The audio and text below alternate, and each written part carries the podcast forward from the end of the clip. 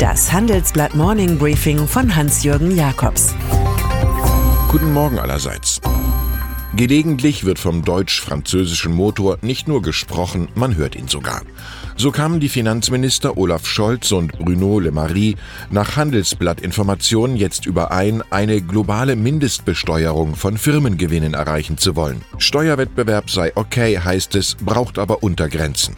Die beiden Länder hätten vorgeschlagen, das zum Standard zu erheben, bestätigt OECD-Steuerexperte Pascal Saint-Amand. Bevor der Mindestsatz mittelfristig Realität werden kann, will die EU aber sicherheitshalber eine Digitalsteuer erheben. Er hörte auf die geprellten Autofahrer, aber Deutschlands Bundesländer mit großen Autowerken hörten nicht auf ihn. So scheiterte Hessens Ministerpräsident Volker Bouffier, CDU, mit einer Initiative zur Hardware-Nachrüstung von ökologisch unzureichenden Dieselautos. Der Entschließungsantrag, unterstützt von den Ländern Berlin und Brandenburg, sollte heute im Bundesrat zur Abstimmung kommen, doch vornehmlich Bayern, BMW, Audi, Baden-Württemberg, Daimler, Porsche und Niedersachsen, VW, gingen zur Vollbremsung über. Da zog Bouffier nach unseren Erkenntnissen den Antrag lieber zurück. Flankenschutz gegen die Autochefs kommt vom grünen Koalitionspartner in Gestalt von Parteichefin Annalena Baerbock. Ökologisch ist es Schwachsinn, Autos zu verschrotten, statt zu reparieren und sie mit neuen zu ersetzen. Statements von grünen Politikern werden derzeit in der Republik höchst aufmerksam registriert. Immerhin würden 19 Prozent der Deutschen diese Partei wählen, wenn jetzt Bundestagswahl wäre. Das ist der beste Begrünungswert seit 2011. Die Große Koalition ist demnach nur noch eine gerne Großkoalition. Ihre Stützen Union 25 Prozent und SPD 14 Prozent bleiben im ARD-Deutschland-Trend die Luft weg.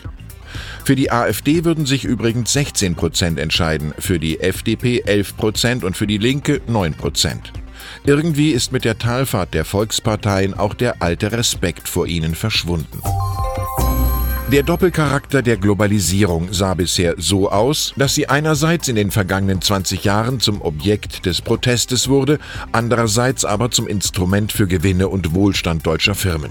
Meckern und Klotzen an dieses Spannungsfeld gewöhnte man sich. Nun aber bröselt es mit den Wehen der Weltwirtschaft arg in den Prachtfassaden der Konzerne. Fresenius und Heidelberg Zement senken die Prognosen, Henkel, Deutsche Post, BMW, Daimler und Continental bereiten sich auf schwächere Zeiten vor.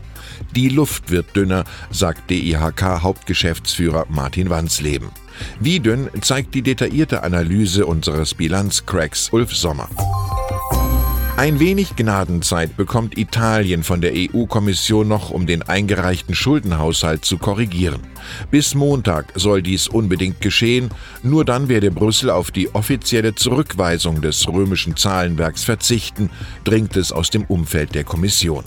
Das Ultimatum plus der geharnischte Inhalt eines Briefes von Vizepräsident Valdis Dombrovskis und Kommissar Pierre Moscovici sind eine Provokation für Italiens regierende Wutbürger. Der Etat weiche beispielslos von den Haushaltsregeln Europas ab, heißt es in dem Schreiben. Das Haushaltsdefizit liege eher bei 2,8 Prozent der Wirtschaftskraft und nicht bei 2,4 Prozent wie offiziell angegeben oder gar bei den vereinbarten 0,8 Prozent. Hier hilft nur ein Wort, das man überall in Europa versteht, basta. Musik kann gefährlich sein, zumindest wenn sie von der Band Feine Sahne Fischfilet kommt, die zeitweise vom Verfassungsschutz Mecklenburg-Vorpommerns als linksextrem geführt wurde.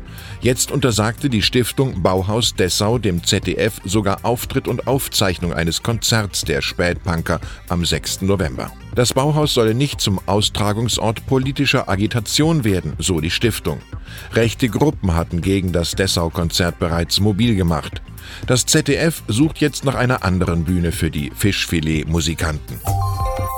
Und dann ist da noch die Basilika Sagrada Familia in Barcelona, das 1882 von Antoni Gaudi begonnene Bauwerk, das 2026 beendet sein soll.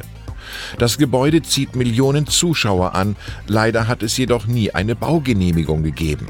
Nun zahlt die Kirche mehr als eine Dekade lang insgesamt 41 Millionen Dollar an die Stadt und dann wird aller Voraussicht nach Anfang 2019 aus dem Schwarzbau doch noch ein gesetzlich konformer Prachtbau abseits herkömmlicher Architektur. Eine vollkommene Harmonie verrät die Kälte der Empfindungen, schwärmt Honoré de Balzac. Ich wünsche Ihnen ein harmonisches Wochenende. Vergessen Sie im Falle eines Falles Baugenehmigungen nicht. Es grüßt Sie herzlich Hans-Jürgen Jakobs.